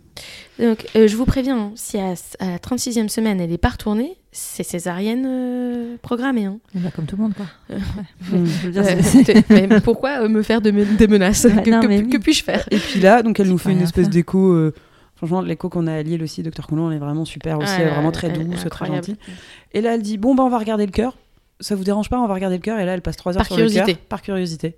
Quoi Par Voilà. curiosité Ouais. Ouais. Bah c'est vrai qu'elle Bah, était avec une interne, faut qu'ils le apprennent. oui, Et voilà. puis si cette fille, elle fait après du, de la ville, c'est bien que Qu'elle elle le sache le détecter. Nous, on a eu de la Mm. chance qu'elle le détecte. Il y a des gens qui le détectent qu'à la naissance, Oui. donc on peut se préparer. Donc c'est forcément, enfin c'est bien qu'elle le fasse, mais là, euh, bon, bref, C'était pas amené euh, comme Ouais, ça. c'était pas très délicat. ouais, puis nous, on en avait beaucoup un pour peu vous, marre, ouais. quoi. Voilà. Donc ça, on refait une écho cardio. oui, et là aussi, elle est trop sympa, la carte. en vrai, elle était gentille. ils sont- en vrai, tout le monde est super gentil. Tout le monde est très. Il y a aucun médecin, Mm. aucun infirmier, aucune Mais sage-femme il qui lâche est des punchlines. Mais il lâche euh, des c'est- punchlines sans s'en rendre compte parce que c'est leur quotidien. Ouais, C'est- voilà, c'est ça. Et euh, en fait, euh, moi, je- je- j'a- je- l'équipe était top. Hein. Je me- j'ai- on était hyper rassurés. Enfin, on critique pas du tout l'équipe. Hein. Ouais. Je veux pas que ce soit le message qui passe parce qu'ils ont été très gentils. Ils nous ont vraiment essayé de nous rassurer. Ils nous ont pris en charge dans tous les sens du terme. Mais ils t'envoient des punchlines. euh, Qui font mal. Ouah, tu je pense qu'on va mettre du temps. euh, Mm. On est bon euh, pour le MDR et le FT. euh. Mm. Ouais, c'est donc- bien, vous aviez pas testé encore. Ouais, bah, on Un a peu. un petit peu, mais Ah, bon. Là, on est parti pour euh, des vraies séances ouais, euh, plus tard. Et ouais, donc là, elle re-regarde son cœur, cette cardiopédiatre de l'hôpital Maryland Long où elle va se faire opérer. Et là, elle dit Ah, bah là, s'il y a quatre globules rouges qui passent dans son artère pulmonaire, c'est beau, hein. Oh putain. Donc là, on est là, euh, ok. Ah non, mais c'est sûr, là, c'est opération. Parce qu'en en fait, on y allait, on n'était pas encore pas sûr. sûr. Ouais, là, là c'est vraiment définitif, Là, opération à la naissance. Et elle dit par contre, ses artères sont très bien développées. Ah. Et donc ça, c'est vraiment cool parce que là, on a appris la semaine dernière que potentiellement, il y aurait pu avoir une greffe euh, des artères parce qu'elles étaient pas belles. Donc Là, il y a ça, c'est bon. Ouais, donc dans Bon, tout- finalement. Vois, finalement, c'est pas On grand-chose. peut se réjouir, hein, franchement. Donc, du coup, elle nous dit ça. Et en fait, on avait le premier jour où il nous a parlé du petit tube en plastique. On a cru que c'était une opération par euh, l'artère fémorale. Mhm. Et que c'était juste une- un petit truc en endoscopie, vite fait, 5 minutes et tout. Et je lui dis. Et elle nous dit oui, bon, bah. euh, Enfin, elle commence à nous expliquer? Et je dis ah, euh, du coup, c'est une opération à cœur ouvert. Ah, ben oui, hein, madame, c'est une vraie opération. hein. Et j'ai dit, Euh, oui, d'accord, je comprends bien qu'on va à Paris, pas pour faire euh, jouer au docteur. Mais euh, elle dit, mais c'est une vraie opération, madame. Et nous, on n'avait pas cette notion que la première opération allait être aussi à cœur ouvert. Et ça, ça a été aussi un. Ça nous a fait un peu chier, quoi. On pensait pas qu'elle se ferait deux fois ouvert Bah le ouais, cœur. petit quoi. chat. Ouais. Puis ça fait une grosse cicatrice. Ah, euh, et puis qui restera à vie pour le coup. euh, Et du coup, là, on comprend que. Donc, on remonte, on est revu par les sages-femmes qui nous expliquent comment ça va se passer à la naissance. Donc, on a le droit aux deux heures de peau à peau, de rencontre, Oui. si elle va bien. La petite dame, elle te tape sur l'épaule en disant Voix basse, hein. Quoi, voix basse? Genre, c'est un Bah, défi. Genre, ouais. Non, Ouais, non, les gars, foutez-nous la paix. Voix basse et pas pendant le week-end de l'ascension. Oui, si oui, vous oui, voulez, on peut vous déclencher parce que ça sera autour Oh du mon week-end de l'ascension. Donc, et comme il n'y aura pas beaucoup de monde, Il n'y a plus rien de spontané en fait. Ah, ça- euh, Bah, on te vole, euh, on te vole tout quoi. oui. Tout ce que tu. Mais il y a, c'est plus une grossesse. euh, Enfin, tout, tout bascule Ouais, tout quoi. est médicalisé, tout est Mm. contrôlé, tout est. euh, C'est ça. Il n'y a plus rien d'instinctif et de naturel. Quoi. C'est ça. ouais. Et on voit quand même le chirurgien. On a de la chance, on peut Ouais, on, rencontrer le est, on a chirurgien. été voir le chirurgien qui très- très posé. ouais, surprenant. C'est bien qu'il soit pas des. si Ouais, c'est bien que ce soit pas un énervé. hein. Il, il demande, je crois même qu'il pas. demandait. Ouais. Ouais. Ah non, il tremble. non. Je me suis dit, si je vois quoi que ce soit, Il était en train de nous faire son petit dessin. On était là, vas-y, tu trembles, je sors. non, non, il a été gentil. Je crois Ouais. qu'il il nous a pris en affection. Et euh, Mais on t'annonce quand même les trucs un peu durs quand même. C'est-à-dire que tu vas accoucher voix basse, tu auras peut-être un câlin, comme tu disais euh, tout à l'heure. Mm. Donc elle va partir direct. Si elle va bien, Elle et puis euh, Alison, elle va partir avec, et puis toi, tu restes toute seule à la maternité.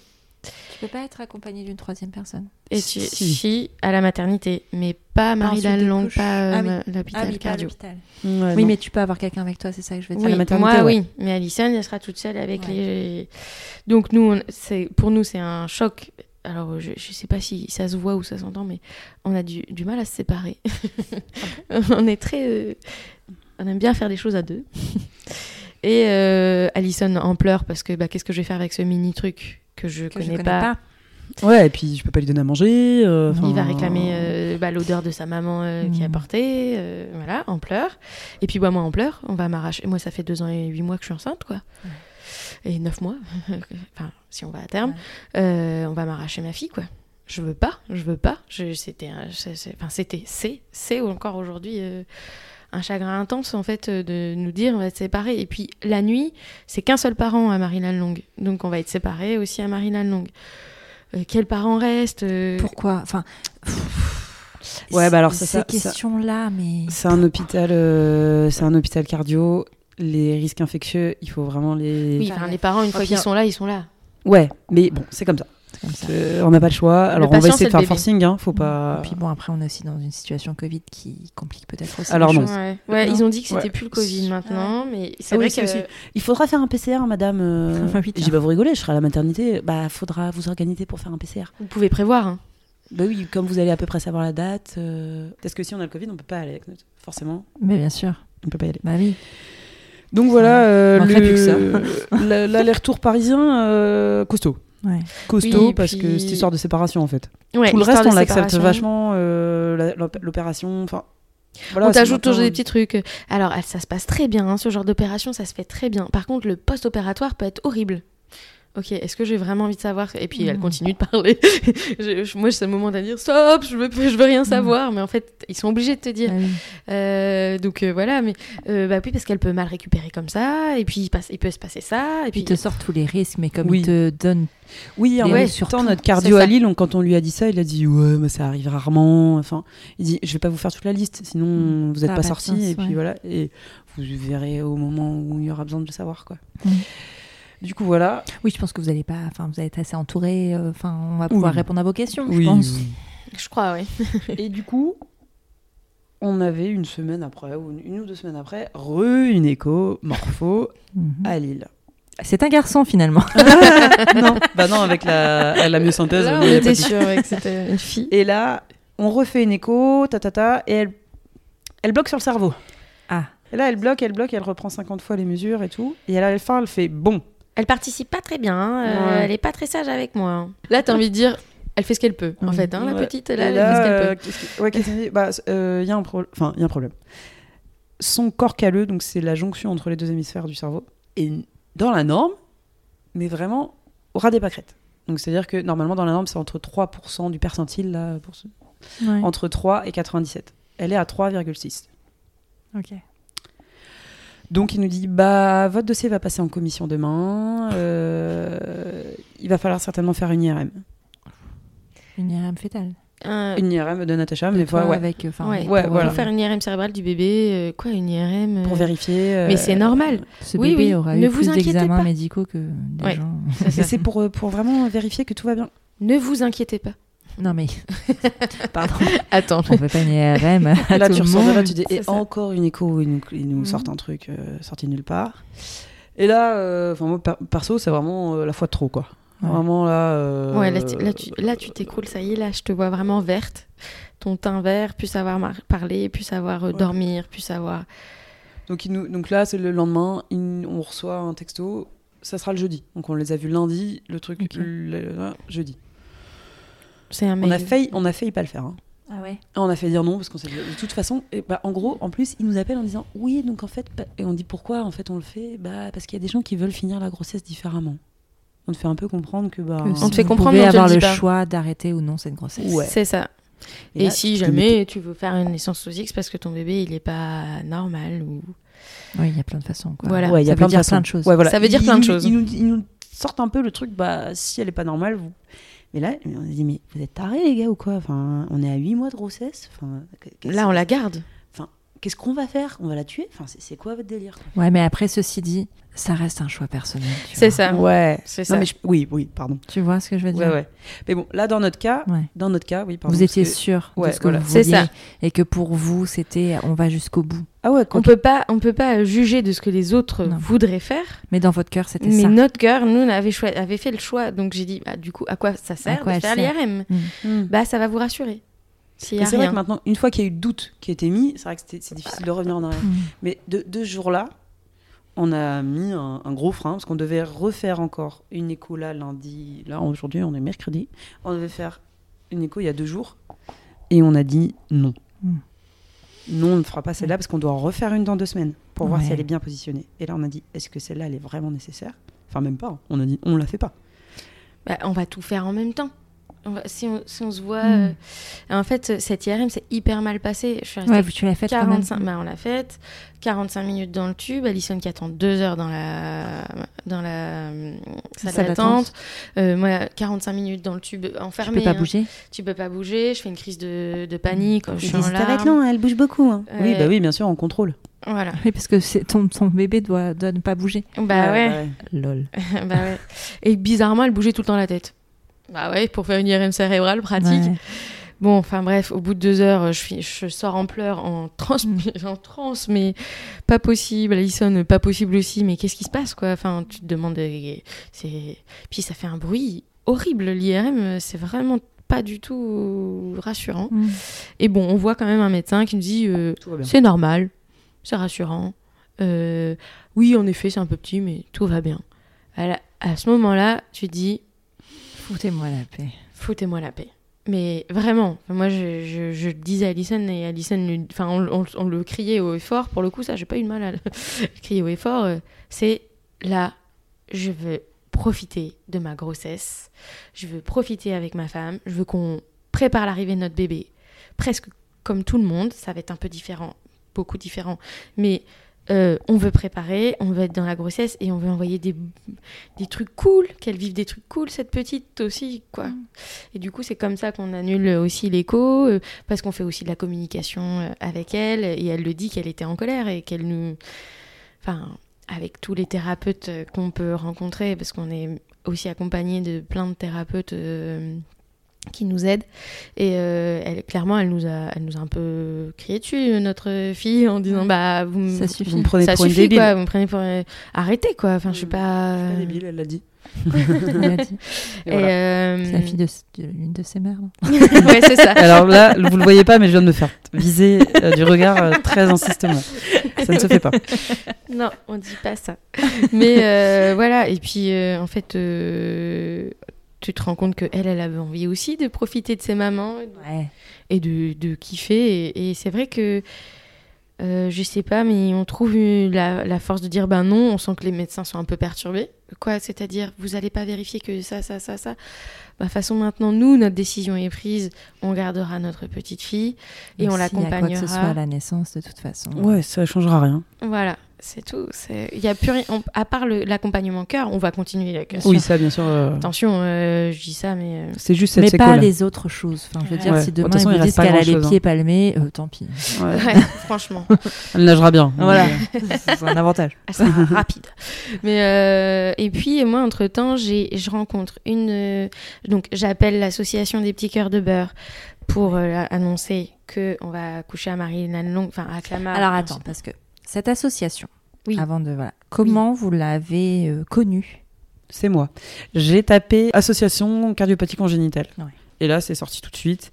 Et effectivement, ils font plein de choses. Ils font des conférences pour expliquer euh, comment ça se passe une hospitalisation. euh, vraiment beaucoup de choses. Et là, ils font même tout un livret pour euh, les parents qui ont eu un enfant avec une cardiopathie congénitale. Ils expliquent les plus grosses euh, cardiopathies qui arrivent. Alors, nôtre n'est pas dedans, forcément. Et, euh, mais il y en a une qui ressemble. Et, euh, et voilà, il y a plein de fiches, plein de trucs, plein d'infos. Alors, c'est toujours. Ça reste fait par par une association. Donc voilà, il faut tout, tout ce qui est mis est, est- est vrai et bien. Après, euh, on a eu des mamans au téléphone et tout, mais chaque cardiopathie est différente. Ouais. Donc voilà, C'est eu considéré comme maladie rare en fait la cardiopathie, parce qu'en fait chaque cardio... euh, pardon, chaque cardiopathie, j'ai du mal à le dire, est unique. Donc c'est une, ça reste une maladie rare en fait. Même s'il y en a une sur 100, ça reste une maladie rare. Hmm. Enfin franchement cette association, euh, c'est un truc de fou tout ce qu'ils font. Ça vous permet d'entrer en contact avec des personnes qui vivent ce que vous avez, enfin, qui ont, vécu ce que vous vivez en fait. Oui. Euh, bah, euh, bah, en fait, ça te permet euh, déjà de mieux comprendre ce qui va se passer, de mieux comprendre ce qu'il se passe dans son cœur. Euh, et puis, euh, moi, quand je les contacte, en fait, je comprends que j'ai besoin de parler avec des mamans qui ont accouché à Paris et qui ont vécu un accouchement différent. Et donc là, euh, j'ai eu, on va dire, la bénévole de Marilyn Long, euh, qui, euh, qui est super sympa et qui tout de suite, euh, ben, bon, je te dis, je te dis ce que j'aurais voulu savoir, c'est ce qu'elle me dit. Ça va être très dur, voilà. Donc ça va être très dur, mais tu vas le faire et puis ça sera, ça sera un long, comment, un vieux souvenir à un moment donné. Mais prépare-toi. euh, façon, il fait chaud, euh, tu prends des body, des machins. Enfin, il comm- et Ouais. on commence à rentrer dans la logistique. euh, faut que des body cache-cœur. Faut, euh, euh, si tu veux quelques pyjamas, mais il fait très chaud là-bas. euh, euh, faut que tu prépares aux machines, au bruit. Ça fait beaucoup de bruit. Donc euh, si tu peux visiter une néonate, ça va te permettre de On a te visité préparer celle de Jeanne de Flandre. super sympa. Voilà. Donc on a pu chouette. aller faire celle de Jeanne de Flandre. Et puis euh, fais, fais le deuil d'un accouchement, euh, d'une grossesse physio, fais le deuil de tout ça. Euh, tu sais, tu sais bien que le plus important, ça sera la santé de ta fille. Et voilà. Donc euh, voilà. Après, j'ai, grâce à, ben, bref, grâce au réseau, j'ai une autre maman qui, qui insiste pour m'avoir au téléphone. Et heureusement, parce qu'en fait, moi, je n'ose pas euh, embêter. Et, et elle, elle me dit, bah voilà, moi aussi, moi j'ai accouché à Necker, euh, prends des boules caisses parce que toute seule avec des bébés qui pleurent à la maternité sans ton bébé, bah, ça va être dur. dur. Donc prends des boules caisses pour pas les entendre. euh, et puis elle t'explique des choses comme, bah moi j'ai accouché à 3 kg 6 et euh, bah, après son opération, euh, notre petit il est sorti à 2 kg. Donc Ouais, ah oui. C'est pour ça que c'est bien, C'est bien d'être On a des courant. infos. mais des fois, il y a des trucs. costaud quoi. Ouais. Ouais. Mais, en même temps, Mais en même temps, c'est nécessaire de le savoir parce que Ouais, si vous des saviez pas, bah, ça peut être une source d'inquiétude ouais, ça alors peut qu'en être fait, vous, là, vous savez que c'est normal, entre Mmh. guillemets. c'est ça. Ça peut arriver. On se prépare, on se prépare à toutes les éventualités euh, et, euh, et puis euh, j'insiste. Enfin non, c'est grâce à Instagram. euh, J'ai une, une petite une petite Sophie qui me contacte. Enfin elle est grande, elle a 30 ans, elle a eu un enfant, mais euh, c'est une petite. et euh, elle me dit bah moi j'ai eu une cardiopathie petite. Et je lui dis bah je veux parler avec toi. euh, Est-ce qu'on peut se rencontrer Je veux savoir euh, comment tu as vécu euh, ta cicatrice. Est-ce que tu es complexée Comment tu as vécu le fait d'avoir la cardiopathie bah, elle, elle explique cette notion d'être un enfant qui a eu de la chance. Parce qu'en fait, euh, voilà, on, lui a répété souvent, t'as eu de la chance, hein, t'es passé par la petite porte. Hein. Et puis en fait, t'as ce qu'elle De expliquait, c'est devoir quelque chose. voilà, Hmm. et j'ai pas ma place, j'ai pris la place de quelqu'un, j'ai pas ma place, enfin, toutes, parce ces toutes ces problématiques. Et donc, euh, ça me permet, enfin, moi, ça me permettait de me dire comment je dois te parler, ma chérie, de quoi tu as besoin. C'était important pour moi Mhm. d'entendre euh, tous les, Mhm. les parents et aussi un enfant adulte qui a vécu une Mhm. cardiopathie. Et on a le, le, le copain de ma meilleure amie aussi qui, ouais, a, bah, carrément. qui a eu aussi une cardiopathie et avec qui on a pu avoir une bonne discussion aussi. euh, qui l'a vécu différemment, lui, euh, pour le coup. Parler avec euh, Cédric, c'est vrai que c'était une discussion pas facile parce que il disait des choses, euh, bah, je crois que toi t'as pas envie d'entendre hein, quand t'attends un enfant euh, qui a une cardiopathie, euh, en mode bah moi je sais qu'un jour bah, je devrais me faire opérer et, et que je pourrais mourir du jour au lendemain et je pourrais mourir jeune. Bah, toi, toi, bah, bah, attends, attends, moi je suis en train de faire ce lien là avec ma fille, tu peux pas dire ça, Ouais. mais si, il le dit parce qu'il le vit et il a vécu ça et en fait on peut pas, même si on est les parents d'un enfant qui a une cardiopathie, on peut pas savoir comment tu le vis. Mais en même temps, tu vois, en tant que parent tout court, Je crois qu'il faut qu'on se rende compte que, et je crois que c'est le plus dur en parentalité, c'est de se rendre compte qu'on ne peut pas sauver nos enfants. C'est vrai. Et ça, ça a été une prise d'en conscience. Mais que ce soit moi, euh, physiquement comme euh, psychologiquement. Hein. Il y a des choses, des douleurs, typiquement peut-être la douleur que votre fille euh, pourra su- subir et connaître. euh, on pourra accepter qu'on pourra jamais lui prendre et accepter qu'on pourra jamais la connaître non plus. Oui. Et, et de jamais la comprendre totalement. Donc en fait, c'est aussi bien pour elle, pour plus tard, de, de, de se rapprocher des personnes qui, vivent, qui ont vécu ce qu'elle elle va vivre finalement, pour avoir cette référence-là, Mm. Si elle en a besoin. Bah, cette association, elle fait des visios rien que pour les personnes qui ont une cardiopathie. Ouais, pour les Euh, ados, pour, euh, Pour les ados et euh, pour- rien que pour les parents, enfin parce que on, a, on vit différemment. C'est ça. Et vraiment, c'est- une association puis- de référence euh, vraiment. Puis voilà, dans les hôpitaux, ils permettent d'avoir. euh, Il y a un, une- un- un lave-linge pour qu'on puisse laver nos linges. Enfin, il y, a- il y a des trucs pour que Tout les parents. pensé. Ouais, voilà. Il y a de l'argent qui est dépensé pour que la vie des parents sur place soit plus facile, pour les soignants. Donc voilà, c'est c'est top de pouvoir euh, être aidé de gens qui ont vécu la même chose, Ouais, qui comprennent, quoi. ouais carrément. Et euh, ben, tu vois, parce que moi je parle souvent à ma fille, je lui parle souvent et, euh, et cette notion de t'expliquer que en fait c'est tout, c'est son chemin à un moment donné. Ben, c'est vrai que je lui parlais, je, disais, je lui disais, tu sais ma chérie, euh, on sera toujours avec toi. On t'accompagnera toujours et tu as le droit de pas être forte tout le temps parce que euh, là on attend d'elle qu'elle soit forte tout le temps. Et, euh, et je, je lui dis, mais à un moment donné, c'est toi qui auras ta, ta capacité d'auto-guérison, ta capacité. euh, comment, tu seras responsable de ton bonheur et tu seras. C'est toi qui devras faire ton chemin. On sera toujours près de toi. Et, et, euh, et c'est vrai que j'ai senti à un moment donné ça euh, quand je parlais avec elle. Et, et je me suis dit, ouais, c'est important. On peut pas lui prendre son chemin. C'est c'est à elle, C'est quoi. ça. Ça va, ça, c'est costaud, mais c'est à elle, quoi. Ouais. Mais bon, elle sera bien accompagnée. Mm. Oui. Et là, donc là, la suite, c'est que c'est dans un mois. Ah, alors, Oui, euh, oui. nous, dé- nous débarquons euh, à Paris pour un premier rendez-vous. Le... Donc, le terme est prévu 30 mai. Et donc, on a rendez-vous le 23 mai. Donc, euh, on va quand même aller un peu à Paris un peu avant, Ouais.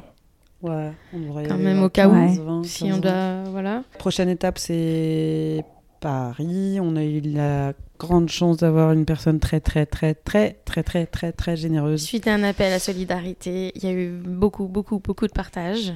Et on est tombé sur euh, Un petit une ange. perle. Ouais. Et Une ils ont une dépendance et qui nous laisse arriver quand on veut et Ah, repartir quand on veut. Super. Hmm. Elle nous dit mais euh, il y a juste un, une cuisine, une salle de bain et un lit double. c'est- J'espère que ça va aller. On est là, euh, une tente, ça ira.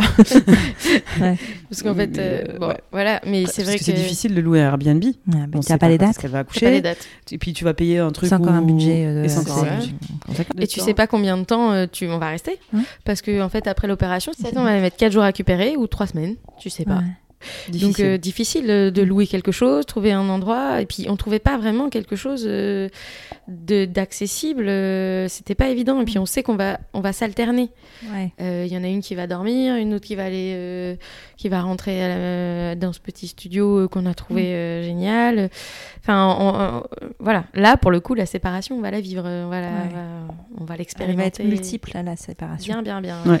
C'est-à-dire que ça va être une séparation avec elle, parce que Oui. Voilà. Ouais, une séparation entre vous, Mhm. ça va être euh, ça se. Différent. quelque chose. Mais on en parlera d'ici un an. hein. Oui. mais en tout cas, c'est ce qu'on a prévu. C'est-à-dire que là, on en a fait deux. Je sais pas, peut-être j'en ai fait trois, j'en sais rien. En vrai, je sais pas, je sais- pas. en combien je les ai divisés encore.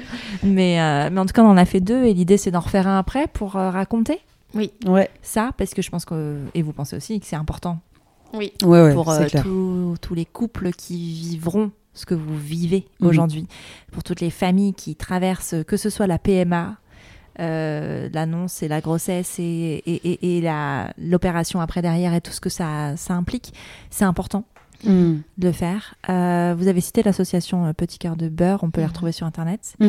Il y a des actions qui sont menées euh, suivre sur régulièrement. Instagram, ils mettent plein d'infos. Ouais. Ils ont besoin de dons, ces Oui. personnes, Ouais. j'imagine. Donc, Oui. si vous pouvez, euh, allez-y. Et puis, en tout cas, euh, moi, je vous souhaite euh, le meilleur. Vous le savez, je vais peut-être pleurer à ce moment-là. voilà. Euh, je vous envoie mes meilleures ondes pour cette Mm. naissance euh, et, euh, et que du bonheur, en fait. Bah oui. Mm. Mais ça va être Oui. que du bonheur. C'est quand même un petit bébé. Hein. Bah oui, quand même. on attend notre petit bébé d'amour et puis euh, on va tout faire pour se séparer le moins possible. Bah ouais, quand même. quand même. et puis bon. Après, il y a la chance d'avoir cette technologie qui s'appelle la visio aussi. Ça peut être Oui. pas mal. Et, Ouais. euh, et, euh, et ça fera partie de votre histoire. Ça veut pas dire que c'est moins douloureux pour autant. Ça veut pas dire que ce sera moins important, mais ça fera partie de votre histoire. Et, Oui. Et il reste plus qu'à écrire la suite. Quoi. Mm. Oui, merci Elise. Merci, pour ta- pour ta patience, Oh, ton travail arrête, et tout arrête. ça. Je, je, je, je vis bien, moi, ça va. Enfin, je veux dire, tout va bien. Bah, merci quand même, du fond du cœur. Merci aux gens qui ont écouté, qui ont été attentifs. Euh, on a oublié plein de petits détails, je suis sûre, mais on a donné plein Et de on petits veut détails absolument remercier nos familles. Ouais. vraiment, vraiment, vraiment. Nos, Nos amis, proches, ils se re- enfin, tout le monde se reconnaît, je pense, quand on dit ça. Et euh, Ouais, ouais. Tous les élans de solidarité, même de, De personnes, générosité, de des générosité, gens des qui- cadeaux depuis, depuis c'est un truc de fou. ouais, donc, euh, Donc euh, merci du fond du cœur, euh, ça rend euh, les choses plus douces euh, parce que oui, il y a un grand élan de culpabilité euh, dans tout ça. Tu crois que c'est de ta faute ou que c'est parce qu'on a fait euh, de la médecine ou des PMA, des trucs, euh, ça arrive, mais en fait, euh, Non. ça arrive à. Ah, oui, parce qu'on a quand même eu ces remarques. hein. On a eu ces remarques. Vous pensez que c'est parce que c'est. euh, Ça a été trafiqué ça a été avant. trafiqué Ouais, avant ça. Oui, oui, parce qu'on connaît plein de gens. Et puis tout le monde a des cardiopathies quand ils font de la PMA, c'est bien connu. Non, mais Ouais, c'est surtout merci, que euh, c'est surtout qu'en fait, euh, il y a aussi plein de cas de cardiopathie sans PMA. Bah, bien sûr. Exactement. Ça veut rien dire. Donc voilà. Donc voilà. Bref, mais merci euh, tous Ouais, ces merci élans. du fond du cœur à tout le monde. Toutes les personnes qui se reconnaîtront. J'ai Ouais. trop de monde en tête, donc euh, amour, amour, amour, amour. Love, love, love Ouais. pour les internationaux. Merci pour la traduction. Eh bien, merci à vous les filles. à Merci bientôt. à toi. À bientôt. Merci mille fois d'avoir écouté cette histoire jusqu'au bout. À l'heure de la diffusion de cet épisode, Natacha et Alison sont parties à Paris et s'apprêtent à donner naissance à leur petite fille. N'hésitez pas à inonder leurs réseaux sociaux d'amour et d'ondes positives, elles en auront bien besoin pour les semaines à venir.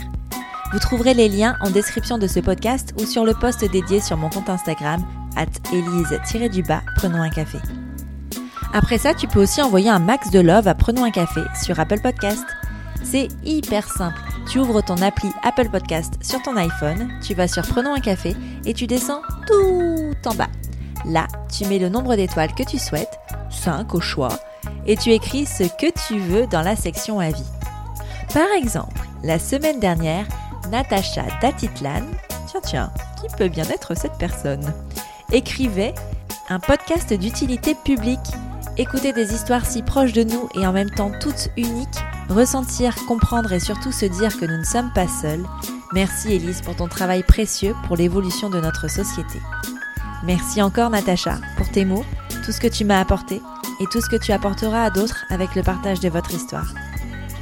Bon, et puis si tu n'as pas Apple Podcast, tu peux toujours parler de Prenons un café autour de toi, ça ne mange pas de pain et ça fait toujours plaisir. Tu es sur Prenons un café, le podcast qui parle des sujets de parentalité en toute transparence, sans tabou ni complexe. Je te retrouve mardi prochain pour un nouvel épisode. Abonne-toi à Prenons un café sur ton appli de podcast préféré pour ne rien manquer. D'ici là, prends bien soin de toi autour d'un café.